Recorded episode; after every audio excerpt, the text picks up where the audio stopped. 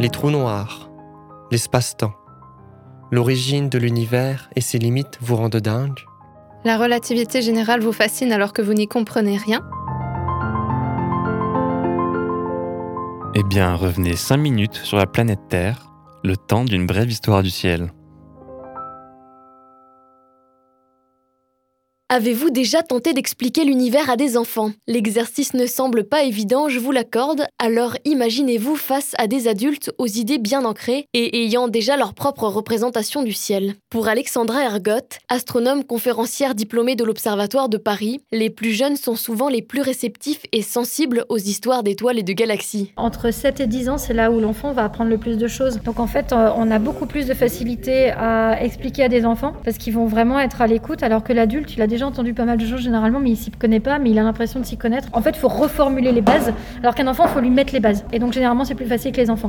Réussir à captiver des enfants en leur parlant d'astronomie, c'est très bien, mais savoir que beaucoup d'adultes y sont complètement indifférents, c'est dommage. L'astronomie, en fait, c'est la base de toutes les sciences. C'est l'observation de l'univers, mais cet univers, en fait, il fait partie de nous. Ça veut dire que quand les gens ils me disent on s'intéresse pas à l'astronomie, je trouve ça un peu euh, dommage parce qu'en fait, ça veut dire qu'ils s'intéressent même pas à leur propre existence. Et en fait, faire de l'astronomie c'est vraiment prendre en compte l'univers, mais également en fait la vie euh, dans cet univers, et c'est ça qui est passionnant. Passionnant à tel point qu'Alexandra Ergotte en a fait son métier. Ses journées, elle les passe à faire ce qui l'anime le plus, observer et analyser le ciel, mais surtout partager son savoir et ses recherches. J'avais envie de vivre de ma passion.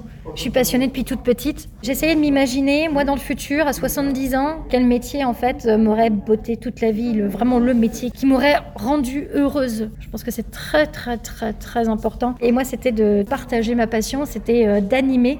Je me suis retrouvée à faire de la vulgarisation scientifique lors des Nuits des Étoiles avec euh, les associations dans lesquelles je suis membre. Et ça a été très rapidement quelque chose qui était une évidence pour moi de, de partager, de faire ça, en fait, de faire de la vulgarisation, d'en faire mon métier. D'ailleurs, ça tombe bien, Alexandra Ergotte a du pain sur la planche. Avec une actualité astronomique très dense, les prochains temps s'avèrent riches en vulgarisation scientifique. J'ai des grosses demandes sur justement la thématique de l'espace en périscolaire. On a vraiment une demande un peu particulière en ce moment sur l'astro. Ça fait 10 ans que je fais ça, là j'ai un peu plus de demandes en ce moment. Je pense que c'est une vague, c'est toujours un peu cyclique. Sur l'astronomie, les années 90, on avait aussi un cycle. Bon, j'étais pas là, mais je vois que par rapport à des textes euh, ou des choses que j'ai vues, des thématiques particulières, l'essor de l'aérospatiale dans les années 60-70, euh, donc là c'était très florissant. La petite vague de bas euh, dans les années 80, c'est reparti un peu dans les années 90. La petite vague de bas dans les années 2000. 2010, on remonte et puis là on est nouveau sur cette vague et c'est aussi par rapport justement aux nouveautés, aux nouveaux télescopes, aux actualités, Thomas Pesquet qui est dans l'espace, les nouvelles découvertes. Ça va en fait avec l'actualité euh, aussi des recherches scientifiques. Et lorsque le public a entre 7 et 12 ans, il faut savoir faire preuve de rigueur, de patience, mais surtout de créativité. Il faut savoir aussi temporiser et adapter en fonction du public qu'on a. Moi, je m'emporte généralement, c'est pour ça qu'à un moment donné, les questions, j'ai dû dire stop parce que sinon je faisais 3 heures de questions. Et euh, ça, c'est ce qu'il faut éviter aussi. Il faut savoir temporiser, quitte à prendre un enfant après à la fin, il lui demander ces questions pour justement que ce soit plus personnel. Ça m'arrive de tomber sur des groupes turbulents où là, il faut vraiment les captiver à fond. Ça a besoin euh, voilà, du dynamisme. Donc il faut toujours en fait les garder en actif et les ateliers permettent ça en fait. La carte tournante, ça reste un grand classique. Par contre, réinventer ses propres constellations, c'est moi qui l'ai mis en place il y a 10 ans. Pareil, le photophore, je l'ai mis en place il y a 5 ou 6 ans. Et les planètes, ça reste un grand classique aussi. Généralement, le coloriage, voilà, il n'y a rien de particulier. Mais effectivement, généralement, j'essaie d'inventer mes, mes propres ateliers. Des ateliers que Léa, 8 ans, a eu la chance d'expérimenter.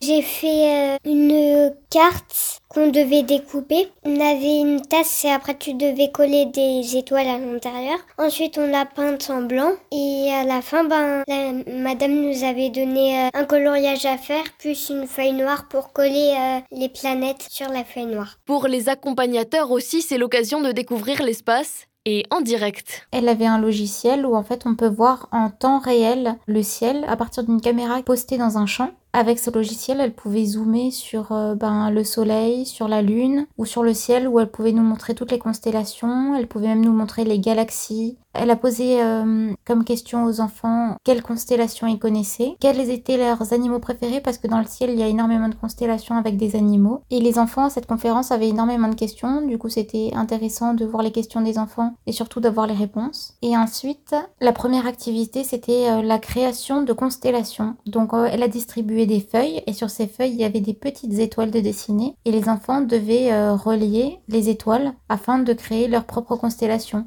Elle nous a dit Ah, c'est trop cool de faire la constellation de la pizza 4 fromages.